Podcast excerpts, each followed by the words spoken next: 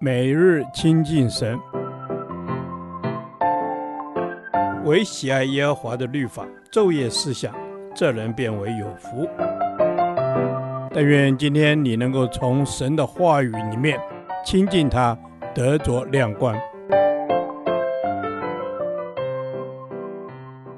罗马书第三十天，罗马书十二章一至二节，线上活祭，生命更新。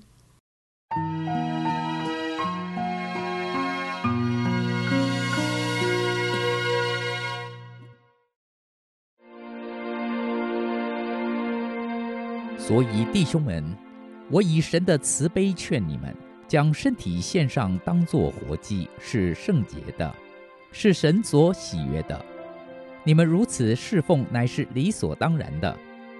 不要效法这个世界，只要心意更新而变化，叫你们查验何为神的善良、纯全、可喜悦的旨意。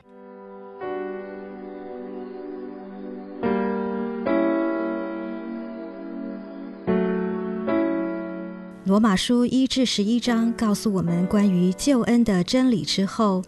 从十二章开始，要教导我们如何回应神。一切的恩典都是来自于神，是神主动的拣选，也是神的慈爱与连续。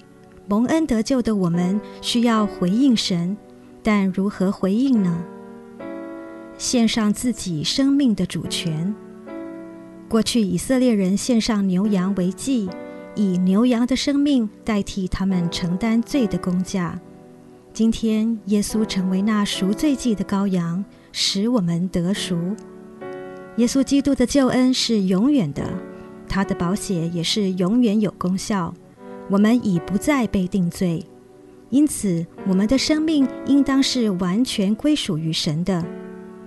重生得救之后，我们在每一件事上都要顺服神的心意，不再坚持己意，而是以神为首。过分别为圣的生活，基督徒的生活形态乃是用生命献上的全心全人的侍奉和敬拜，更新我们的心思意念。我们已经被主分别为圣，如今有了新的生命，就要过新的生活。因为现在我们活着是依靠主的恩典，就应当要为主而活。过去不合神心意的心思意念和价值观都应当改变，因为若继续随从世俗的价值观，将会使我们无法对焦于神的心意。所以要将我们的心思意念更新转换，从爱世界转为爱慕属神的一切，用全部的心力去追求属神的事，这样。我们不但会越来越明白神美善的心意，也会经历到神的信实，因而每一个神所赐的福分和平安的心意都能成就在我们的生命中。在此，保罗以神的慈悲劝我们，正是神的爱浇灌感动他，使他甘心乐意回应神。爱我们的神何等期待我们有愿意的心。所以，圣经在此没有用命令的方式表达，而是以劝勉的方式鼓励我们，要甘心乐意奉献自己生命的主权，跟随基督，我们才能得着神所赐下的丰盛生命。亲爱的主，我们愿意改变。如今活着，是你在我们里面活着，我们的一生要为你而活。也许这并不是一件容易的事，但我们深信，若有愿意的心，你必帮助我们，可以经历生命的更新，每天活出神的荣美。